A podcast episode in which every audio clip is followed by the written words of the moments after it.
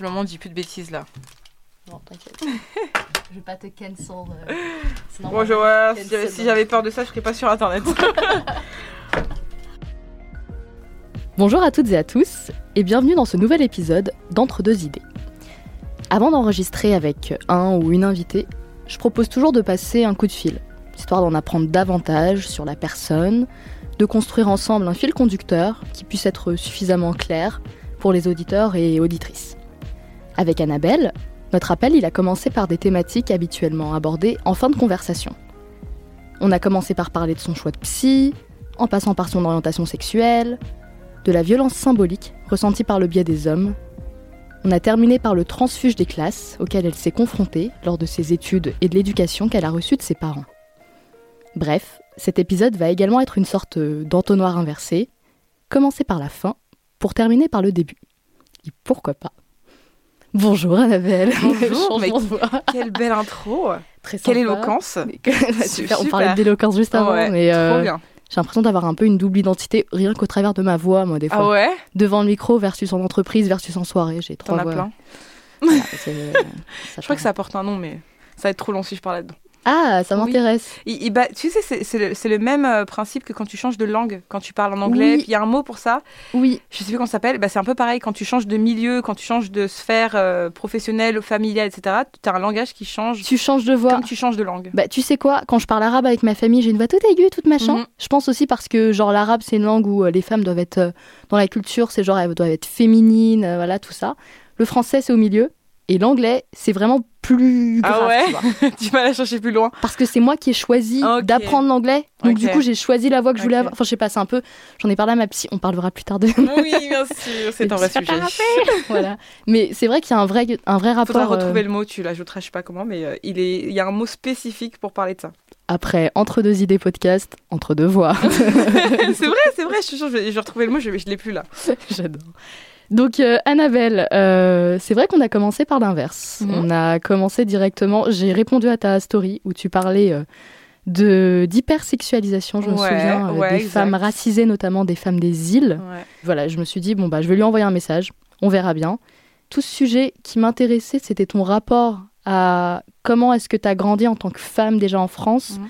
de femme racisée, justement, et, et de, de femmes, justement, euh, des îles, c'est-à-dire euh, une certaine ethnie qui a Mhm. fait aujourd'hui que tu as un rapport au féminisme assez particulier. Ouais. Est-ce que tu peux nous raconter ça?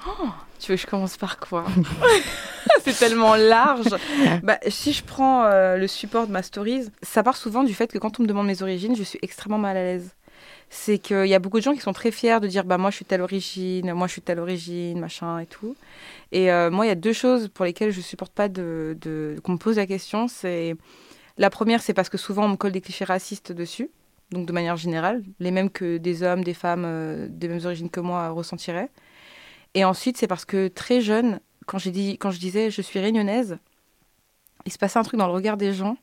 J'avais l'impression que d'un coup, j'étais toute nue devant eux.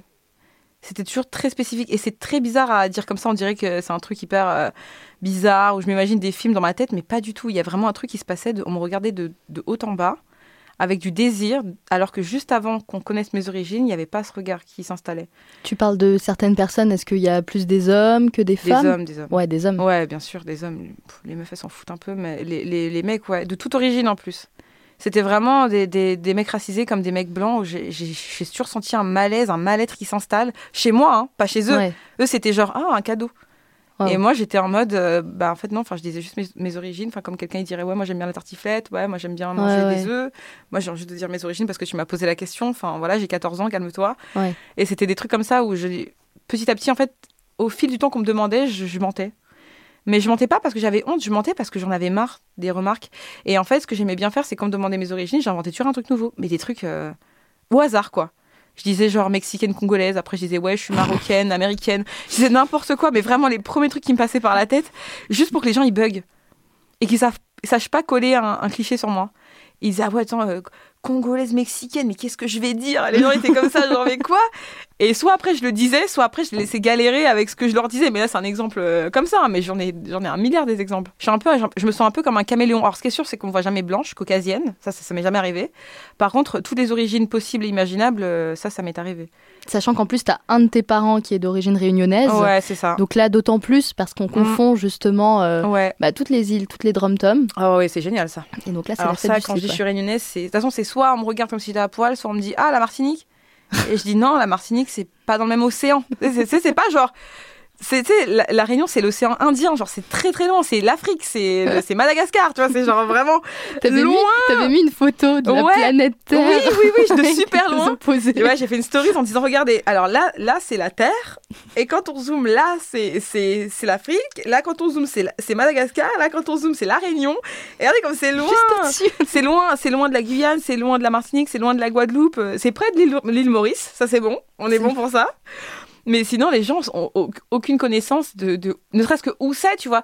Je demande pas aux gens de connaître tout sur tous les pays, sur toutes les îles, etc. Mais quand tu me dis euh, c'est la Martinique, je dis, non, oui, il y, a- une histoire qui, peut être similaire sous plein d'aspects et on vit par exemple la même hypersexualisation, que, les, femmes par exemple réunionnaises ou que les hommes réunionnais, euh, euh, martiniquais, pardon. Mais c'est c'est c'est pas la même histoire exactement. Et surtout c'est c'est pas au même endroit quoi. Ça, d'autant plus que tu as une identité donc, qui est donc justement euh, culturelle et, et, et visible, une minorité qui est visible. Et puis à côté de ça aussi, tu as un choix d'orientation sexuelle. Enfin, c'est même pas un choix, c'est Ouais, une ouais. orientation sexuelle, mais à coup pas. Et que je subis. La bisexualité. Bienvenue dans l'orientation sexuelle qu'on Ah ouais. confond avec. Mais du coup, t'aimes les femmes, mais du coup là, tu sors avec un homme, t'es que hétéro. Mais euh, t'es pan. Oh, il y a tellement pire. Mais du coup, t'aimes quoi les meubles aussi? Ah, moi, j'ai des trucs, des fois, j'ai envie de mourir. Non, mais franchement. Mais du coup, t'aimes, t'aimes n'importe quoi, en fait. Oh là là, c'est terrible. Moi, je me rappelle, c'était au lycée, quand ça s'est su que j'aimais les meufs aussi. Euh, ça a été. euh, en fait, c'est très marrant. Enfin, c'est très marrant. C'est pas drôle du tout, mais c'est marrant dans le sens ironique du terme. C'est que. euh, c'est que pour les gens, quand t'es au lycée, ça change, ça change un peu avec le temps. Quand t'es au lycée, t'es t'es une salope. En fait, t'es pas une meuf bi. T'es pas une personne qui aime, qui tombe amoureux des filles et des garçons Ouais. t'es une meuf qui prend ce qu'il y a à manger. Tu sais, genre vraiment, on te voit comme un vieux charognard qui, Ouais. qui. Parce que du coup, t'aimes les deux maintenant. Donc t'as deux fois plus bah de ouais, choix. mais en fait, c'est pas que t'aimes les deux, c'est juste que t'es une pute. C'est pas plus vite, tu vois. T'es juste... Non, mais c'est horrible, mais euh, moi, je l'ai entendu de la bouche de gens. Hein. Ouais. C'est c'est pas. T'es pas. Même moi, je l'ai dit pour te dire. Quand j'ai commencé à. En fait, je l'ai entendu. Et quand j'ai commencé à renier ma bisexualité, j'ai commencé à dire, mais moi, je suis hétéro. Juste, voilà, je me suis un peu perdue dans la vie. C'est terrible à dire, hein. surtout maintenant avec le recul que j'ai. Je me suis un peu perdue dans la vie parce qu'en vrai de vrai, les meufs bis, c'est pas des meufs bis, c'est juste des meufs qui cherchent à attirer le, regard des, des hommes et euh, qui ont juste la dalle, dans le sens très péjoratif du terme, tu vois. Et il y a vraiment un slut shaming qui s'est installé. D'abord, j'ai entendu, ensuite, j'ai reproduit. Puis un matin, je me suis réveillée, je me suis dit, bah mince, alors je me suis insultée vachement longtemps. Et tu l'as tellement intériorisé qu'en Ouais. fait, au final, tu J'ai- jugeais tous les gens qui étaient face à toi et tu, tu projetais en fait. Exactement. Bah, c'est que je l'ai entendu. En fait, c'est trop con, mais je l'ai entendu, ça m'a vexé. Et plutôt que de, de, de m'indigner, je me suis dit, ah non, moi je vais pas être ça. Sauf que c'est pas toi qui choisis. Ouais. On peut essayer, hein. Moi j'ai essayé. Ah, j'ai essayé de toutes mes forces de pas être bi. hein. Mhm. J'ai essayé de toutes mes forces. hein. J'ai voulu, je me suis mis dans une relation euh, très hétéro, euh, où je reniais toute- cette partie de moi, où il fallait pas en parler, où mon copain était super jaloux dès qu'il y avait une fille, dès que je la trouvais même jolie, hein, même façon platonique, comme on, comme on trouve des gens jolis, comme on aime des plats, comme on, aime bien des couleurs, tu vois. Je- Mais non, je je- j'osais même plus penser.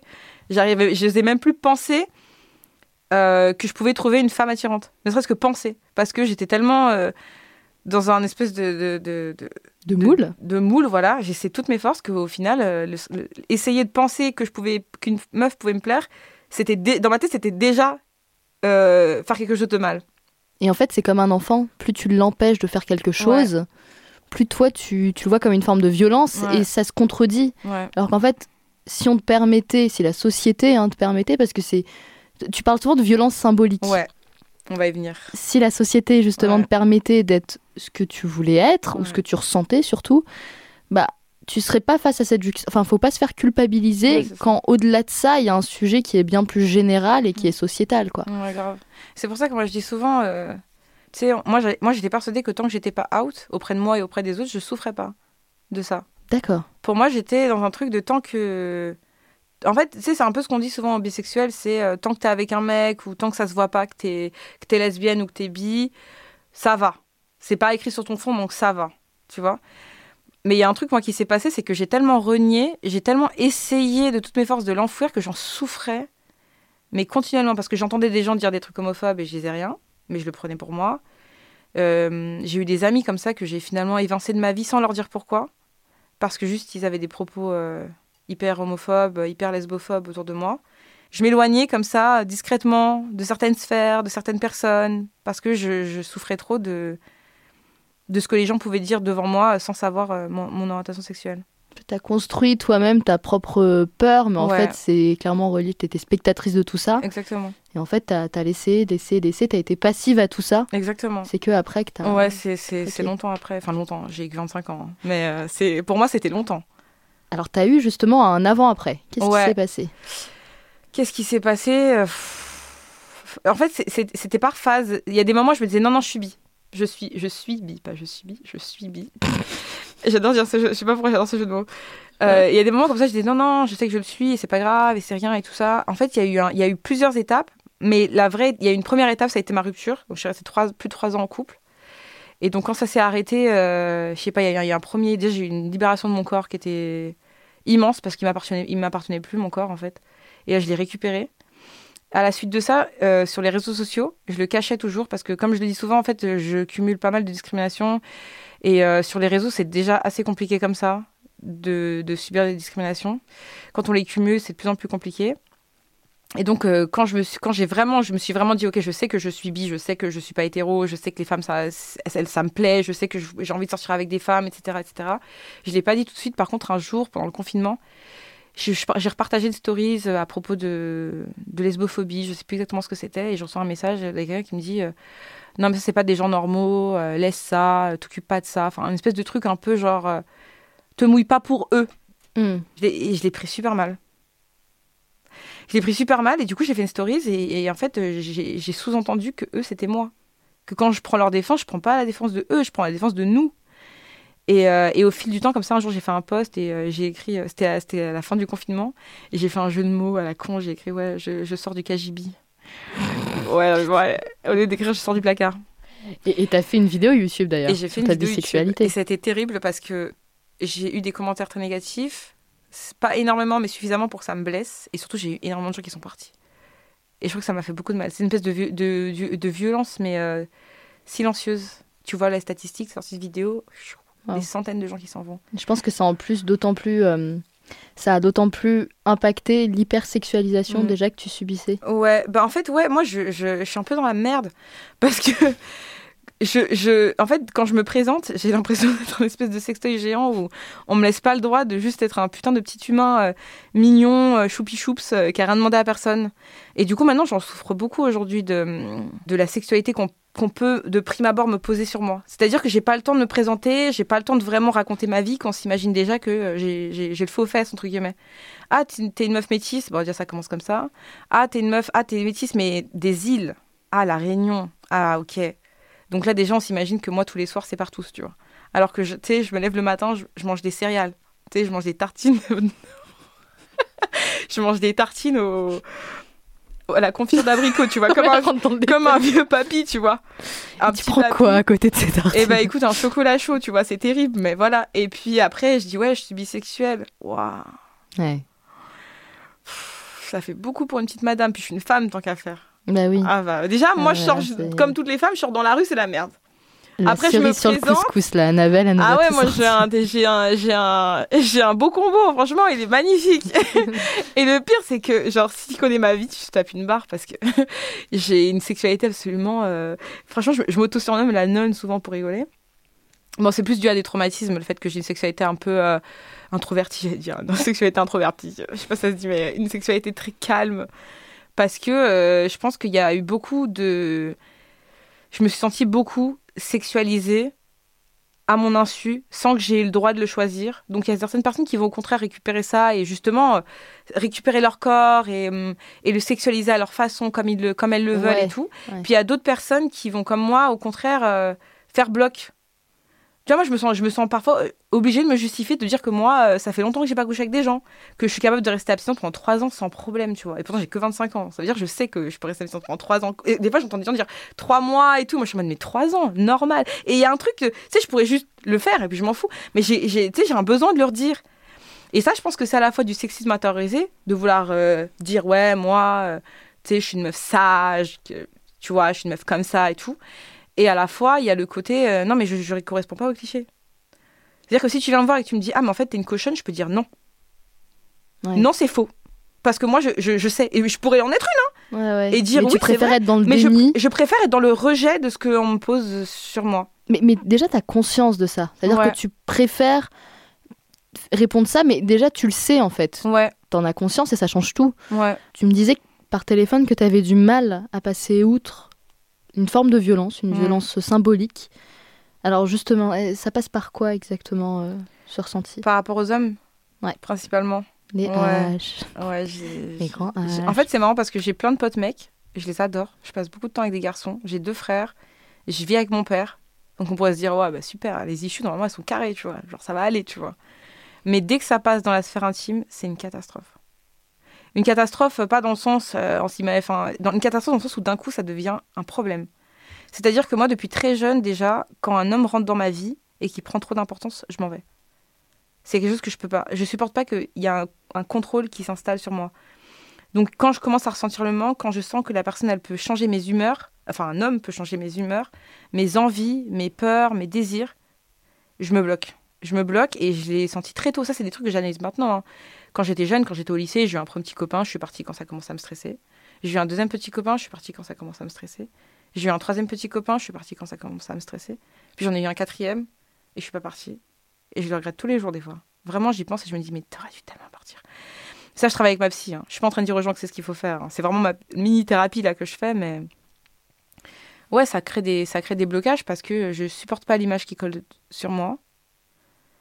Et euh, je supporte pas la façon dont ils me résument. Et je supporte pas de les instruire. Ça me fatigue en fait de faire le travail, de me dire ouais, je pourrais me dire ouais, mais attends, euh, déjà tous les hommes ne sont pas comme ça. Bon, ça, c'est la phrase de base. Alors, fun fact- Little man. Fun fact, jusqu'à maintenant, j'ai que 25 ans, peut-être que je vais me tromper, mais jusqu'à maintenant, c'est un peu le cas. Euh, et si c'est pas, et si c'est le cas, on pourrait se dire oui, mais tu peux leur expliquer, euh, c'est quoi l'hypersexualisation, c'est quoi le sexisme, c'est que j'ai la flemme, j'ai pas que ça à foutre. Tu- C'est cette charge mentale en fait. Pourquoi c'est à nous les femmes de devoir euh, instruire, euh, éduquer les hommes? Et Ça, euh, oui, c'est Mais vrai. il y en a qui ont la détermination et je, et je, je comprends. C'est-à-dire que moi, je peux le faire avec mon petit frère, par exemple, parce que c'est mon petit frère. Mais je le fais pas. Sinon, j'ai pas envie de le faire. En fait, c'est con, mais quand c'est mes potes, je- encore une fois, je suis capable de le faire avec mes potes. Mais dès que c'est dans la sphère intime, je, je, je sais pas ce qui se passe. À débrief avec ma psy, je sais pas ce qui se passe, mais d'un coup, je, je perds ma patience. Parce que j'ai l'impression déjà que c'est comme s'ils ils devaient être redevables du fait que je leur ai accordé euh, mon intimité, ma confiance et mon temps, et qu'ils m'en demandent déjà trop. Pour moi, c'est déjà tellement beaucoup d'efforts que ça demande, ils m'en demandent déjà beaucoup trop. Je vois. pense que c'est pas le même rapport. C'est des gens qui peuvent être sûrement inconnus, qui étaient peut-être pas tes potes avant. Ouais, Alors ça. que là, ton petit frère, il- vous avez eu pratiquement la même éducation, les mêmes ça. parents. Et donc, du coup, euh, tu te dis, bon, je me dois peut-être, pas là sous le forme de femme à un homme, mais juste de grande sœur Ah, à son exactement. petit frère. C'est pas pareil, ça. ouais. Et puis mon petit frère, il, est- il a 10 ans de moins que moi. Et moi, ça me tenait à cœur de pas euh, lâcher un énième, un énième mec à la con dehors, quoi. Donc très très jeune, ça a été des explications sur plein plein de sujets, de façon très factuelle, hein. Genre vraiment en mode, euh, je lui expliquais, il venait me poser des questions, je lui répondais et tout. Et à la fin, c'était lui qui faisait la, la morale à ma mère pour lui dire, mais maman, si je veux porter des paillettes, j'ai le droit. Ma mère qui disait, mais c'est pour les filles. Il disait, ah bon, est-ce que t'as vu que c'était pour les filles? C'est écrit, c'est, mais pas en mode, euh, je t'impose, mais en mode, bah, explique-moi. Explique-moi, maman, où est-ce que t'as vu que c'était pour les filles? Enfin, c'était écrit où, en fait? Mm. Parce que moi, je l'ai, moi, je l'ai pas vu que c'était écrit quelque part. Ouais. Tu vois, c'était des petits trucs comme ça qui sont. C'est des détails, ça, mais c'est des trucs en vrai de vrai. Mon petit frère, je l'ai éduqué sur des trucs encore plus profonds. D'ailleurs, le pauvre, des fois, je regrette parce que euh, il est du coup, il est en décalage avec les enfants de son âge, parfois. Il y a un décalage qui se crée parce que tu lui apprends des trucs que les autres enfants n'ont pas appris et peut-être n'apprendront jamais. Et, euh, et donc, quand il arrive en disant euh, Mais ça, c'est homophobe, et les garçons, ils le regardent en mode Mais qu'est-ce que tu racontes C'est quoi homophobe? Ben, homophobe, c'est ça, c'est ça. Et c'est des petits trucs de merde comme ça, mais ça change tout. Mais Ouais. mon petit frère, je sais que. Enfin, je sais que euh, il sera sûrement dans, dans, les, dans les, le pourcentage de- d'hommes qui seront peut-être les, les moins pires, on va dire. Ouais. J'ai un neveu qui, il y a quelques années, euh, avait des baskets et tu sais, genre quand tu tapes fort, Ouais. t'as la lumière qui ressort. Ouais. Et la lumière qui ressortait, en Ouais. fait, c'était du rose. Ok. Et vraiment, il était hyper gêné. Ok. Genre, il était même énervé. Il était en colère à taper. Il avait quel âge? Taper fort. 5 ans, 6 ans. Ah ouais, punaise, si ok. Bon, allez, 7-8 ans max. Et il tapait, il tapait, et je voyais sa colère, et je comprenais pas. Et je lui ai Mm. fait, mais pourquoi est-ce tu que t'es tant énervé que ça? Il me fait, mais c'est du rose. Je fais, mais et pourquoi t'es Mm. énervé face à une couleur? Il me fait, mais c'est pour les filles. Et, donc là, tu il y a. tapes, Ah bah, justement, c'est là que c'est intéressant, tu vois.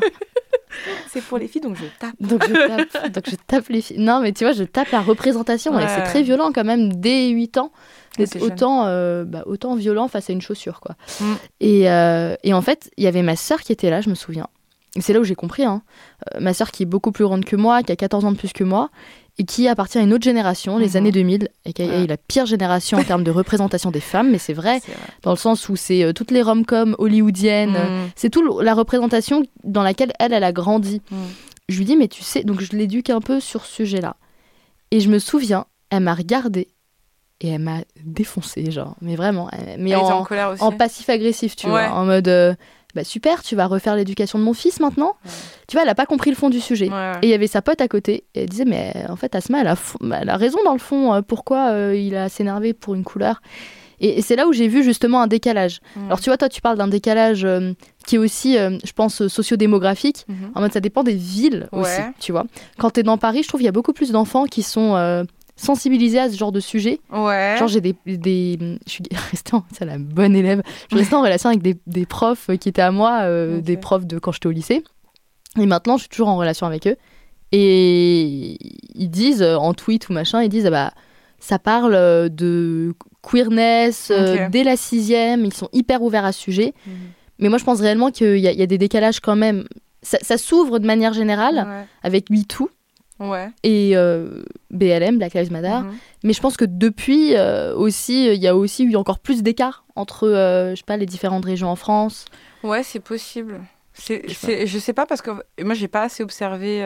Les gosses. J'en veux pas et je fais beaucoup d'efforts pour les observer un minimum parce que j'essaye de comprendre, tu vois, et j'essaye de savoir aussi ce qui, ce qui change de bien. Tu sais, je suis un peu attentive. Moi, mon petit frère, quand il rentrait de l'école, des fois, tu sais, je faisais un compte rendu. Ah, ils ont dit quoi les enfants à l'école et tout? Ça avance comment là les... Elles font quoi les filles? C'est quoi leur, c'est quoi leur passion là? Qu'est-ce qu'elles font? Elles font du foot? Qu'est-ce qu'elles font Tu vois? Et euh, je voyais que ça changeait, ça changeait pas du tout Maybe, maybe. ça changeait pas du tout. Mais par contre, non, ça changeait pas du tout. J'avais par contre, mais j'ai pas de par contre, c'est juste ça changeait pas. Mais au moins, je me disais, bon, c'est pas grave, moi j'ai fait ma part du taf. J'ai fait ma part du taf et, euh, et je sais que c'est possible. En fait, je pense que c'est ça qui était rassurant, c'est de voir qu'en fait, c'est possible d'inculquer des choses plus positives à un, enfant, tout simplement. Euh, c'est tout à fait possible. C'est pas un truc qui est, bloqué dans le temps. Alors évidemment, c'est une goutte d'eau dans un, dans un océan, hein, mais c'est toujours une goutte d'eau. Moi, je la prends, franchement. Et je sais qu'à un moment, j'avais fait une story comme ça en disant aux gens, mais vous avez des petites sœurs, des petits frères, mais allez-y, là, c'est le moment. Passez en sous-marin, filez-leur des livres. Bon, tu vois, je lui file des livres et tout. euh, il est trop content.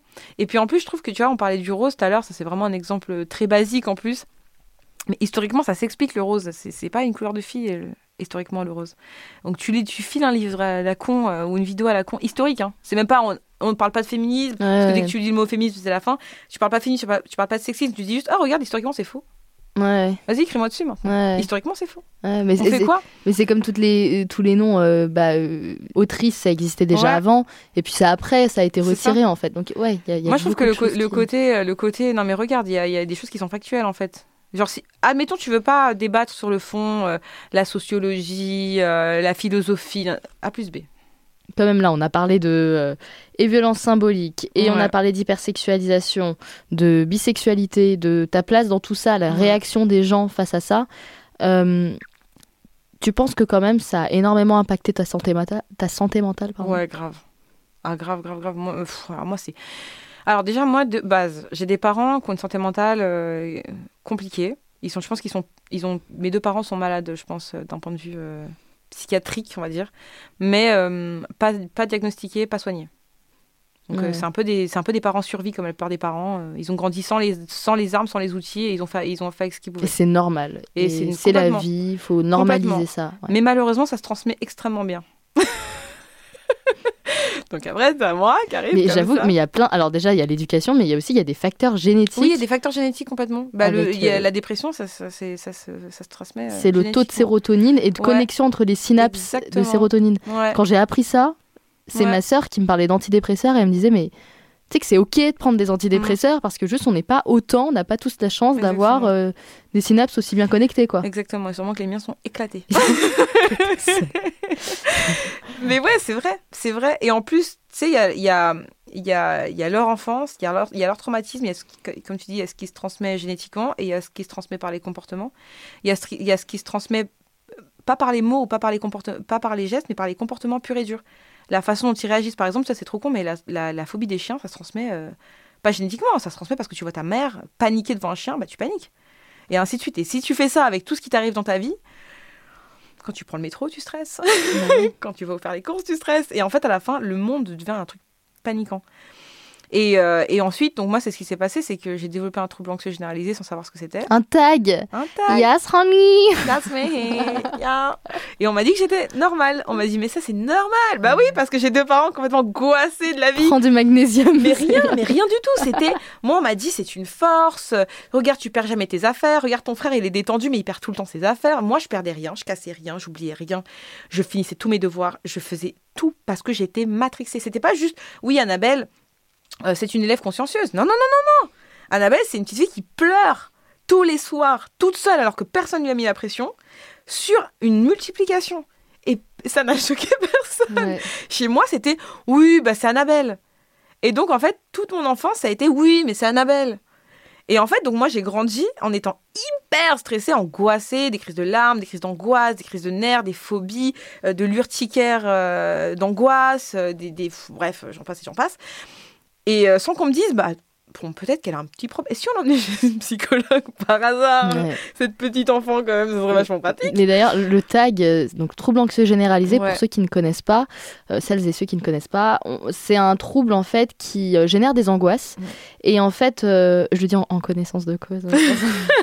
RIP nos âmes. Moi aussi, j'ai grandi avec un tag et personne m'a dit jusqu'à ce que moi je consulte. Ouais, c'est trop, cool, vraiment la santé mentale en famille, c'est incroyable. Merveilleux. Et, et en fait, c'est t'angoisse tellement que la plupart des gens euh, bien euh, foutus cérébralement euh, trouvent une solution et c'est la fin du problème. Une personne qui a un trouble anxieux généralisé va tourner en rond en fait et va pas trouver de solution et l'angoisse en fait devient une plus grosse angoisse basée sur un tout petit truc. Mm. Et ça peut être très très handicapant dans la vie de tous les jours, ça peut, être- ça peut se transformer en phobie. Ouais. En... Mon psychiatre de l'époque m'avait parlé de... euh, c'est- ça devient des tocs en fait. Ouais, moi, c'est ça que j'avais. T'as eu des tocs Moi, ouais. j'avais des tocs de partout. Ma vie était un toc. Quand ma psy, la première fois, elle m'a demandé Ça prend combien, combien de temps, à peu près, combien de place dans votre vie, les tocs? Je l'ai regardé et j'ai dit Mais comment ça? Ça s'évalue parce que moi, je me réveille avec des tocs, je me couche avec des tocs. Tout- toutes mes actions sont des tocs. J'avais développé tellement de, en fait, de barrières. En fait, c'était ça. T'avais un truc qui stressait. C'est comme, c'est comme ce que tu dis. J'avais un truc qui me stressait. Et eux, de décortiquer A plus B solution, je me construisais une armurerie, un mur de tocs qui, qui donnerait, la, qui, qui, ré- qui résolverait, ça se dit ça? Qui résoudrait, résoudrait. qui résoudrait le problème. Donc j'avais euh, un milliard de tocs de chiffres, de comptage, de vérification, de toucher. De, je tapais, touche, touchais tout, etc. Euh, Il y a des choses qu'il fallait pas que je dise. Donc moi, par contre, quand j'avais un truc stressant à faire, je le disais à personne. À personne. Et donc plutôt que de dire, voilà, quelqu'un qui qui est normal, enfin qui est normal entre guillemets. Ah, j'ai un rendez-vous professionnel. Ah bah je vais m'entraîner, euh, je vais réviser, je vais appeler mes amis, je vais en parler un petit peu avec eux, ils vont m'aider à réviser. Voilà. Comme ça, je vais être bien pour le, le jour Mm. de, Ouais, le programme moi, c'était pas ça. Ouais. Moi, c'était. Je révise comme une malade, ça y a pas de problème, mais beaucoup trop. Oui, on peut trop réviser dans la vie. Je le dis à personne. Mais quand je dis personne, c'est pas ma mère, pas mon père, euh, pas mon frère, pas, pas ma meilleure amie. Personne ne devait le savoir. C'était un truc superstitieux à Ouais, moitié ça faisait partie du toc. Il fallait surtout que personne ne sache où j'allais, ce que j'allais faire ce jour-là. Quand plus c'était important, un jour je suis passée à la télé, je l'ai dit à personne. et j'ai fait une journée de tétanie, littéralement. J'ai fait une journée de tétanie où je pouvais pas bouger. J'étais allongée à respirer comme n'importe quoi. Je, j'avais réussi à me laver, à m'habiller, à me coiffer. Le passage, c'était à 18h, je crois, à 17h. De 9h, on va dire, à 17h, un blanc. Je ne sais pas ce qui s'est passé de ma journée. Un bloc, rien. Amnésie. Je sais juste que je me suis allongée un moment, que je ne me suis pas endormie. Et que je suis restée là des heures. Et je l'ai dit à personne. Alors que tu passes à la télé. Vraiment, t'appelles ta mère, Ouais, t'appelles ton frère, t'appelles... Ah, je passe à la télé, c'est à telle heure, allumer la télé. ouais. Et au dernier moment, à la dernière seconde, j'ai dit à ma meilleure pote, allume la télé, allume telle chaîne, euh, va voir. Juste avant de rentrer. Ouais. Et pour moi, ça, c'était une épreuve de, de- de le dire. C'est-à-dire que les tocs, t'as tellement. Tu veux avoir le contrôle sur tout. C'est exactement ça. Et là, tu passes à la télé, tu, tu te dis, il y a des gens face à moi. Enfin, en gros, c'est une situation parfaite pour euh, paniquer, en Oui, fait. exactement. Et donc, mais ça, c'était un, ça, c'est un petit, ça, c'est un exemple, mais c'était. Et en fait, en fait, t'es dans une situation où te, te, te rajouter du stress pour toi, c'est une solution. Alors que ça n'a aucun sens. Ouais. Quand ma psy, elle m'a, elle m'a aidé à décortiquer tout ce toc de merde là, avec le truc de faut le dire à personne. Et Ouais. j'ai- une amie aussi qui m'a beaucoup aidé avec ça.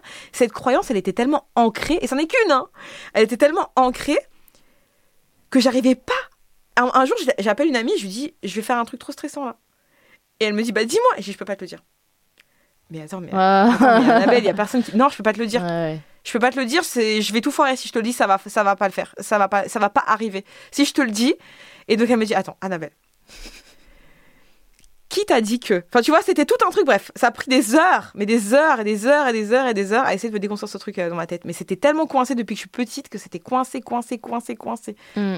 Moi, Et- j'ai un médecin, mais il m'avait dit un truc hyper intéressant là-dessus. Tu vois, là, Ouais. ce que tu me dis de le stress, ça faisait partie de moi. Et Ouais. parce que je pensais qu'aussi, on te l'a dit, hein, Ouais. ça te permet d'être productive, ça te permet Oui. d'être bien, ça te permet de faire Ouais. tes devoirs, de machin, etc. Exactement. Bah, je lui ai dit ça. Je lui ai fait, mais moi, c'est un stress qui m'apporte tout ça. Bah alors, euh, je comprends pas parce que si je, je sais que si j'arrête ça, moi-même, je je, vais plus jamais travailler, je vais puis, plus jamais m'en sortir. je vais arrêter et puis en fait, ça va m'apporter bien moins. Il Mm. me fait, écoutez, madame, euh, quand on compare le taux de stress que ça vous génère de Mm. faire ça, d'être contrôle fric en fait, Mhm. versus laisser aller. Alors peut-être que vous allez perdre quelque chose, mais face à tout ce que vous gagnerez Ouais. En paix, quoi, intérieure. mais ça, tu sais pas ce que c'est quand t'as quand, quand, quand t'as un tag, tu sais pas ce que c'est la paix intérieure. On te dit ça, mais c'est abstrait. Ouais. Moi, un jour, on m'a dit, mais tu sais que tu peux vivre sans tag? J'ai dit quoi? Déjà, je vais apprendre ce que c'était. Hein. Elle me dit, mais tu sais que tu peux vivre sans, cette, sans ce stress permanent? Et j'ai eu, il y a eu un blanc. J'ai- Je suis restée bouche bée et j'ai j'ai- j'ai dit non. Enfin, non, presque, non, c'est pas vrai. Tu vois, c'était comme un truc de, mais non, ça n'existe Ouais, Mais je pense parce qu'on nous a appris à vivre en mode euh, survie. Ouais, Moi, mon père, il nous a toujours dit en mode la vie, c'est une jungle, quoi. Ouais. Les gens sont des connards, quoi. Ouais. C'est faut s'y attendre. ouais. À tes souhaits. Ah, ouais, je pensais que t'allais- éternuer. Non, pas. J'espère qu'on s'éloigne pas trop du sujet. non, c'est la santé mentale. Ah oui, à la base, la question c'était euh, est-ce que euh, mon orientation sexuelle plus enfin toutes mes Toutes- conditions toutes ces- sociales ouais. de manière générale est-ce qu'elles ont impacté euh, ma santé mentale Est-ce que coup tu Oui. penses que tu serais euh, sur ce niveau-là de, de troubles anxieux généralisés? Ouais, ok, donc tu penses vraiment que c'est Ouais. lié, quoi. direct. complètement ah c'est complètement lié Euh, pour moi c'est lié parce que en fait déjà je trouve être une femme pour moi ça fait entièrement partie de bois de l'eau t'inquiète j'ai ma phrase je vais pouvoir la reprendre Être une femme. je l'ai serré je l'ai trop serré Non, c'est moi. non je crois que c'est moi qui l'ai serré hein non, mais t'inquiète, c'est bon. ah c'est bon Je... Ah bah là, ça va mieux. Mais Ça- tu sais quoi, des fois, euh, quand je suis chez la psy et que je parle de santé mentale, Tu t'étouffes tousser. Ah, c'est marrant. Tu sais que c'est peut-être psychosomatique. Hein. C'est vrai? Ouais. Je tousse et elle me regarde, elle fait Je vais vous prendre un verre d'eau et je suis trop gênée. Je suis trop gênée et tout. Mais attends, mais je... c'est comment ça psychosomatique genre? Bah, des, des fois, genre, il y a des trucs comme ça. Ma mère, quand elle est très stressée, elle tousse. Ah ouais Elle tousse, elle tousse, elle Genre tousse. ma gorge, elle se serre et j'ai Bah comme une ouais. bête Bah, peut-être c'est un sujet qui à te... chaque fois C'est que un je sujet qui parle de troubles anxieux généralisés ou de euh, mes sœurs ou de trucs euh, santé mentale, ça me fait tousser. C'est peut-être psychosomatique. Je Mais pense là, que ta psy, elle l'a remarqué, elle l'a écrit dans un petit carnet. Mais je te... Elle a son petit carnet. Je pense qu'elle l'a écrit comme ça. Ah, elle tousse à chaque fois. Elle que- tousse à chaque fois qu'elle parle de jour, demandé- après je reprends, mais un jour j'ai demandé à ma psy ce qu'elle avait noté sur moi. Et j'ai dit, mais est-ce que légalement je peux vous demander? Elle m'a dit, oui, légalement vous pouvez me Mais demander. non Elle dit, bon, je vous conseille pas. Mais légalement vous pouvez me demander. T'as lu? Non, je suis pas demandé. J'ai trop peur. En fait, Non, j'ai- en en vrai, fait vaut quand elle m'a dit, quand elle m'a dit que techniquement j'avais le droit, parce que bah, ça, ça me concerne, euh, j'ai plus envie. Parce que je me suis dit non, ça va aller, ça va aller. Ouais, ouais, non, en vrai, des fois, il y a des choses, comme dirait Tame Impala, de less I know, de better. Voilà, super. Ah ok, ouais, c'est j'ai pas la rêve, putain. Non, c'est pas. je crois que tu sais, je vais même pas le couper, c'était hyper intéressant. Euh, oui, je pense que déjà le fait d'être une femme, ça joue beaucoup dans le stress. C'est-à-dire qu'en deux minutes, euh, on peut t'attraper. euh, ta mère te dit ah, Tu fais pas kidnapper, c'est un inconnu qui te parle, tu fais attention, c'est une voiture qui s'arrête, tu fais attention, tu n'acceptes pas les bonbons, tu fais. Tellement d'informations que quand tu rentres, tu te dis Mon Dieu, avec tout ce que ma mère elle m'a dit, c'est sûr, je vais mourir en rentrant. J'ai 5 mètres à faire, je vais mourir. Ouais. Il va m'arriver des dingueries. Et, euh, et en fait, ça ça m'a fait un peu pareil en tant que femme. C'est quand j'étais enfant, j'avais ces peurs-là. Et quand j'ai grandi en tant que femme, je me suis dit, mais en fait, ça s'arrête pas. Et en fait, il y a à la fois ce qu'on te dit, parce que ce que tu sais, tes amis, ce que tu sais qui arrive autour de toi, dans les médias, telle famille est arrivée ici dans telle rue, ah, c'est à côté de chez moi, il y a ça, il y a ça, il y a ça. Et, euh, et en même temps, il y a ce qui t'est arrivé? Parce que si c'était que ce qu'on te disait, tu te dirais, oui, bah attends, ça arrive aux autres, mais moi, non. Puis un jour, on te suit. Toi, c'était. Ouais. Un jour, on te suit et, on- et, euh, un jour, on, on, on t'insulte. Alors que tu marches, t'as pas le temps de parler. Un jour, on te regarde. Un jour, on te demande tes origines et on a l'impression que t'es toute nue. Euh, c'est- c'est c'est- c'est partout, en fait. Même si on m'avait rien dit, j'aurais développé les, les mêmes peurs. Mm. Tu vois Et moi, je sais que très jeune, ma mère, euh, qui est, bah, qui est justement très, très, très traumatisée des hommes et tout, très jeune, j'ai entendu euh, Fais attention à ton verre. Fais attention à ton verre en soirée. Regarde ton verre. Si ça mousse, si ça fait ci, si ça fait ça, regarde ton verre avant de boire. Euh, s'il y a un homme qui fait ci, s'il y a un homme qui fait donc ça. petit à petit, ouais, ça a vraiment alimenté Ouais, ta peur. j'avais un terrain, en fait, j'avais un terrain d'angoisse bien installé, héréditaire, je pense, et par les comportements. Et ensuite, j'ai porté euh, des, des peurs qui étaient en soi légitimes. hein. Quand ma mère, elle me disait ces choses-là, euh, ça, se- ça s'est vérifié. Tu vois Et moi, du coup, j'étais un peu l'amie avec qui il arrivait plus ou moins jamais de merde parce que j'étais tellement.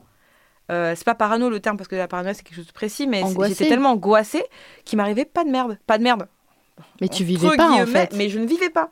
Donc moi, euh, quand mes copines elles rentraient, bah moi j'avais trop peur de rentrer. euh, Quand j'étais tout le temps dans le Ouais. calcul et mon cerveau était, mais, mais des fois j'avais la tête qui chauffait. Souvent je dis j'en ai marre de réfléchir. J'en ai marre de réfléchir. Et il y a le danger, mais il y a aussi euh, réfléchir pour tes rêves, réfléchir positivement, réfléchir pour ci, réfléchir pour ça. Ouais, ouais. Mais quand tu ajoutes en fait tout l'aspect que, auquel t'es pas, enfin sur lequel t'as pas d'emprise, quand tu as déjà un- une peur du, enfin quand t'es dans un surcontrôle des choses, dans un surcontrôle de ce que tu ne contrôles pas, les tocs c'est vraiment ça, hein, c'est chercher à contrôler ce que tu ne contrôles pas, ça n'a aucun sens, mais tu cherches à te faire croire que tu contrôles. Donc quand il y a des dangers extérieurs, bah tu flippes. Donc un jour tu entends des trucs racistes, ah, les raci- des racistes ils ont fait ça, des fachos ils ont fait ça. Ah tu sais que la police elle fait ci, tu sais que la police elle fait ça. Moi on m'a toujours dit euh, si tu vois la police cours pas. Courez pas, ça veut dire quoi Courez pas. En plus, c'est dans la négation, donc ça veut dire Oui, genre. et moi, toute ma vie, je te jure, cette phrase, euh, il me disait courez pas, on sait jamais. Waouh, je vais avec vous avec ça. Mais tu sais, ça me rappelle quelle euh, parole? Blue Light, Georgia Smith. Elle parle des violences policières. Ah, Oui, exact. Et désolé, j'ai plus les paroles, mais j'ai que le refrain. When you're, you, you'd better not run because the siren's not coming for you. Ouais. C'est pas toi le problème Ouais, ouais, et ouais. c'est ok. Mais c'est parce qu'en fait, Bah, on c'est exactement ça. Et je Bah, l'ai compris vois très tard, moi. hein. Et je pense que même mon père à l'époque, il le disait pas de cette façon-là, mais ça voulait dire la même chose. C'est-à-dire que il nous disait plutôt, euh, enfin lui, il nous disait pas, oui, vous avez, vous êtes, euh, vous êtes mat de peau, vous allez être dans la merde. Tu vois, parce que mon père qui est blanc du coup. Ouais. Je pense que c'était, euh, c'était, euh, faites attention parce que la police est dangereuse. Et là où on vit, ça peut très vite partir en cacahuète. Ça peut aller très vite. Et si vous traînez en bande euh, avec des copains, etc., courez Faites pas. attention. Si vous voyez des groupes de gens, courez pas. Courez- Mm. Mais ça, c'est. Mais en fait, moi, je fais confiance à qui dans cette histoire clair. Moi, je sors, je sors à quel moment je suis détendue, tu vois. Et donc, ça a monté, monté ton angoisse Ouais, ça l'a alimenté, ça l'a alimenté parce que ça lui donnait des raisons. Et puis en plus, euh, c'est c'est- c'est que tu, tu commences à avoir peur de quitter, en fait. T'as peur de ton identité. T'es une femme, t'as peur d'être une femme. T'es noir, t'as peur d'être noir. Tu vois? Mm. Ça, ça s'arrête plus. Ça s'arrête plus, tu vois. C'est un truc comme ça. Tu as juste envie de, putain, de sortir. À un moment d'ailleurs, t'es passé, on peut le dire, en HP. Ouais, Très je suis allée en HP, ouais. Ça s'est super bien passé d'ailleurs, étonnamment, tu vois. Ouais. Ça, c'est, ça, c'est une belle, une belle expérience. Pardon, à chaque fois que je le dis, ça me fait rire. Parce que oui, j'ai fait une dépression sévère. Je précise sévère, c'est super important. Parce qu'il y a des stades dans la dépression. Pour pas dire qu'il y a des dépressions moins graves que d'autres, mais si. Il y a des dépressions. Et euh, moi, je ne savais pas, en fait, que j'étais déjà dans un stade euh, hyper grave. Et pour moi, j'étais, dans ma tête, j'étais en mode, ouais, là, je suis en mental breakdown. Bon, ça me fait rire avec le recul, mais. T'allais sur Doctolib, t'allais sur une page de psychiatre, tu demandais à un psychiatre c'est quoi les symptômes, je les avais tous. J'en ai pas loupé un seul. Et des fois, c'était tout en même temps. C'est pas possible. Tu peux faire de l'hypersomnie et de l'insomnie en même temps, c'est pas possible. bah si, je l'ai fait. Je l'ai fait pour vous. La meuf, c'est monsieur propre, quoi. Deux vous. en un. J'ai testé pour vous la dépression sévère et c'était pas de l'eau. Et donc j'ai fini en HP. J'ai fini en HP, on dirait j'ai fini en prison. Non, mais j'ai- je suis allée en HP de mon plein gré, D'accord. grâce à une amie qui, qui était déjà allée. Elle, avait fait quelques jours d'HP et elle m'a dit, vas-y. En fait, elle Mm. me l'a presque imposé. Elle m'a dit, écoute, moi, je te connais. Je t'ai vu dans, là, cette année, je t'ai vu dans des états catastrophiques. Je t'ai jamais vu comme ça, là, t'es au maximum. Je pense que le stade d'après, c'est mourir. Elle a été honnête. Elle m'a dit, tu vas faire quoi? En fait, on était en vacances. Elle m'a dit, ouais, tu vas faire quoi après les vacances? Et j'ai dit, euh, je sais pas. Je sais pas, ça voulait dire je me tuer, clairement. C'était euh, trigger warning, hein, mais euh, c'était je me suicider. J'étais sans ressources. Je, dor- je dormais tout le temps. J'avais plus d'énergie, j'avais plus de force, j'avais plus d'appétit, j'avais plus de rien. J'étais livide. Tu sais, normalement, il y a des stades dans le, dans le, dans le suicide. Il y a y penser, s'imaginer s'endormir et pas se réveiller. Ah, et puis si je mourais demain, ça serait vachement bien. Moi, j'étais au stade du calcul. Ok. J'avais prévu, euh, je savais comment je, je savais comment je me suiciderais. Je... Il n'y avait plus qu'à choisir la date. Vraiment, Ok. c'était Ouais. bon, c'était alors, terrible. J'étais vraiment phase terminale. Vraiment, faut penser cancer, phase terminale. J'étais en phase terminale de dépression. Tu prévoyais tout. Tu Ah, je- t'imaginais déjà en fait. Ah ouais, mais ça faisait déjà- des mois. Ouais. Ça faisait des mois que c'était prémédité, c'était calculé, euh, c'était c'était c'était pas pragmatique, c'était pas dans le calme parce que c'est là quand tu arrives au, au stade où tu es calme. Moi, j'étais pas calme mais par contre, je savais que c'était la dernière étape. J'étais désespérée. Et mes trois amis, ils sont allés à trois avec moi pour me déposer à l'HP. Ils m'ont déposé aux urgences. Aux urgences, ils ont vu j'avais des traces euh, de, de cicatrices, de mutilations, etc., etc. Et euh, j'ai demandé, c'est moi qui ai demandé la cellule la plus euh, sécurisée. Il y avait deux, il y avait deux types de, de secteurs, deux pôles, et j'ai demandé la, la plus drastique, sans téléphone, les murs ronds, tout est rond. Il y a rien, tu peux pas te couper, tu peux rien faire. Même les draps se déchirent, tu peux rien faire. Pour mettre le pommeau de douche, faut que tu demandes la permission. Pour avoir des crayons de couleur, faut que ça soit dans la salle commune, faut que tu demandes la permission. Enfin, c'est vraiment une cellule de, de- de survie, quoi. Et, euh, et bizarrement, même dit comme ça, ça s'est super bien passé. Le personnel soignant était Vraiment à l'écoute. Là pour toi. Ouais. extraordinaire. Je me suis sentie euh, bien. En fait, je me suis sentie bien parce que je me suis sentie malade. C'est trop bête à dire, mais j'étais, j'étais. En fait, je, je me suis rendu compte à quel point c'était ma place.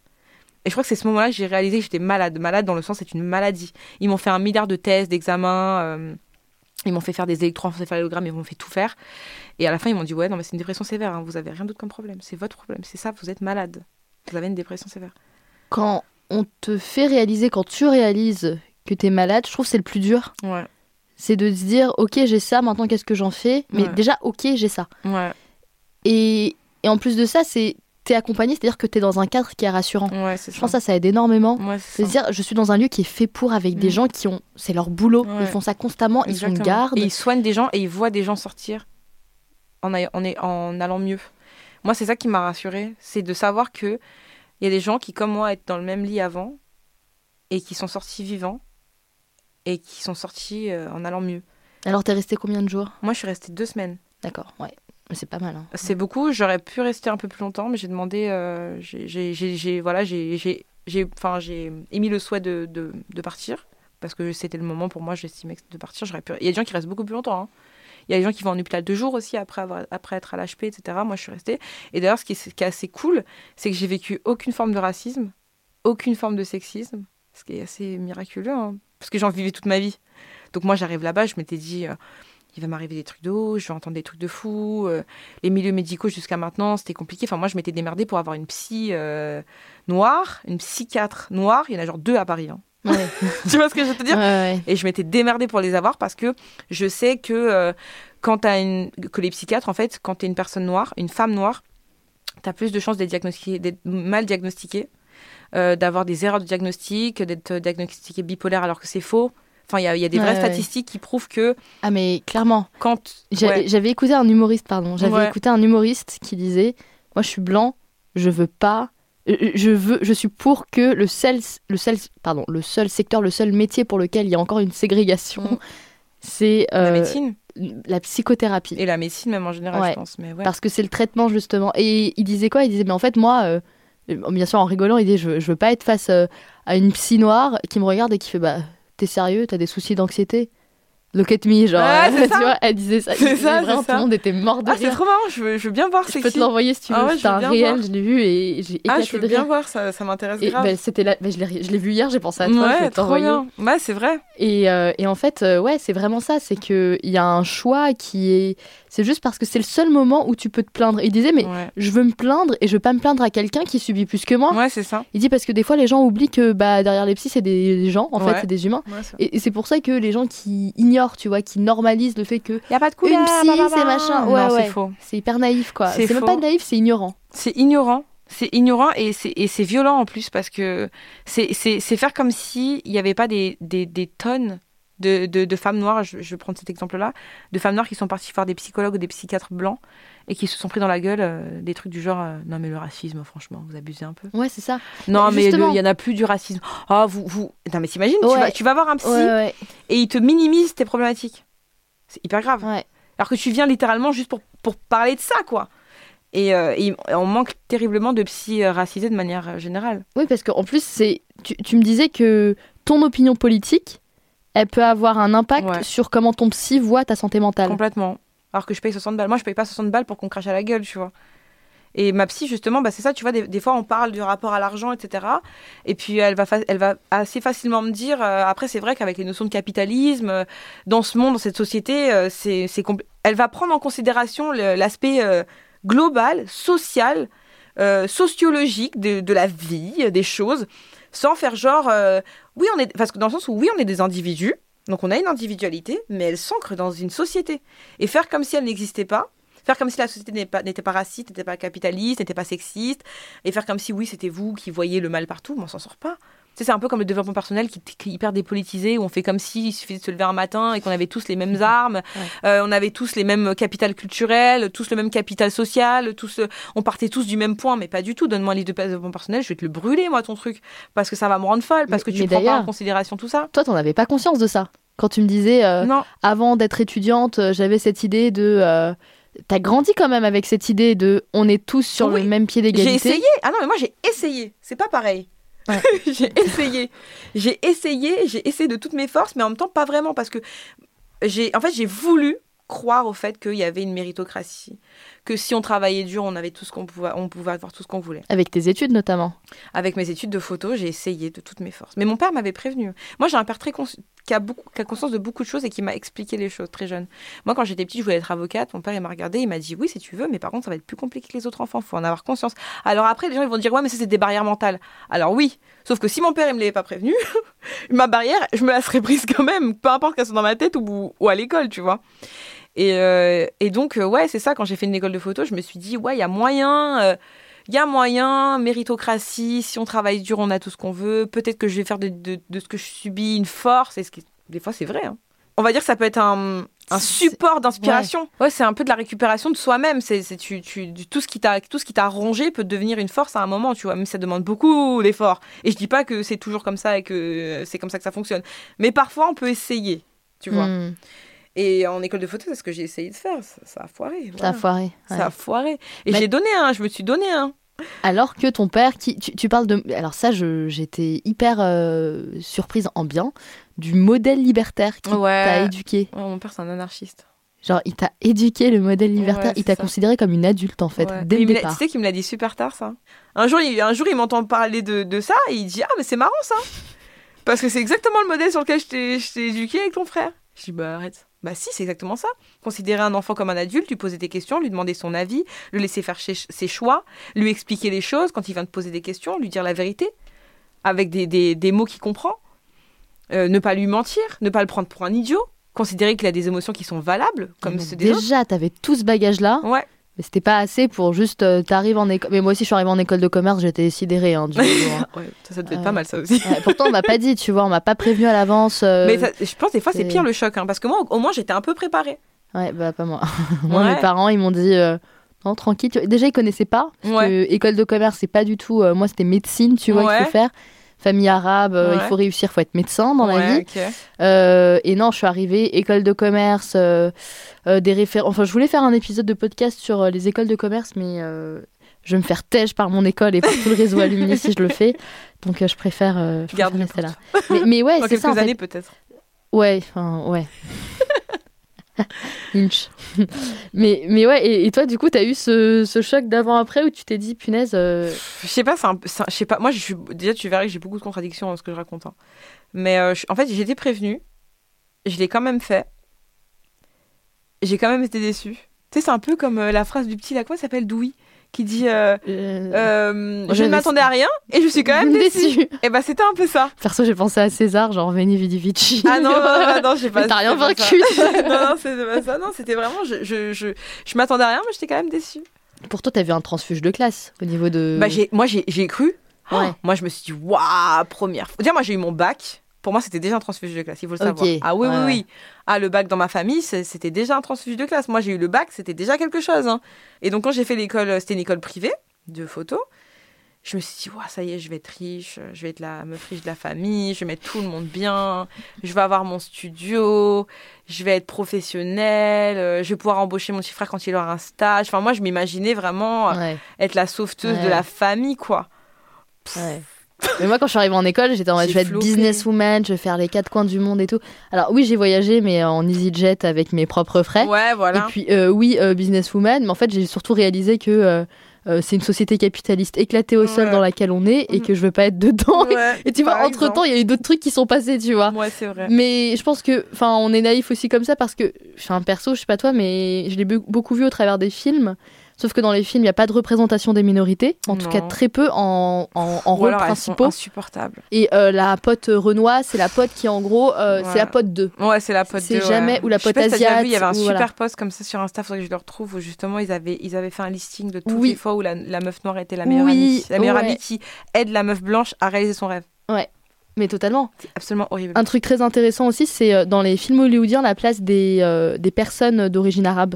Ouais, Euh, parce qu'en fait, depuis la guerre en Irak, ouais. Euh, il y a eu un énorme boycott en Ouais. fait des acteurs et actrices d'origine.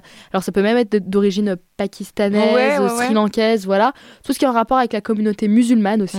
Euh, pas que arabe. Et en fait, du coup, bah, ça va venir mettre du Gal Gadot alors qu'elle est israélienne sur des euh, castings euh, où Oui, c'est de l'Égypte, tu vois, Ouais, par ouais, ouais. exemple. Oh, ou des, des caucasiens directs, Voilà. euh, fort. Ou, ou même, tu Sans vois, rien. Ouais. Oh, ils ont abusé. Les États-Unis, ils ont grave abusé avec Ouais. ça. hein. D'ailleurs, l'Égypte, parlons-en. hein, à l'époque, euh, les gens étaient Oui. plus noirs euh, Ouais. que euh, arabes. euh, voilà. Bon, mais ça va leur dire aux sujet. gens, ils vont faire un AVC. Je te jure. Mon Dieu. Et J'ai appris bah, le Soudan, vive la colonisation. Et euh, ils ont séparé. Et en fait, Soudan, ça vient de Soudan. Et Soudan, c'est les gens noirs en arabe. Ah bah tu vois, je savais pas. Et nous, on le dit, enfin, El Soudan, c'est les gens noirs, mais en arabe euh, classique littéraire.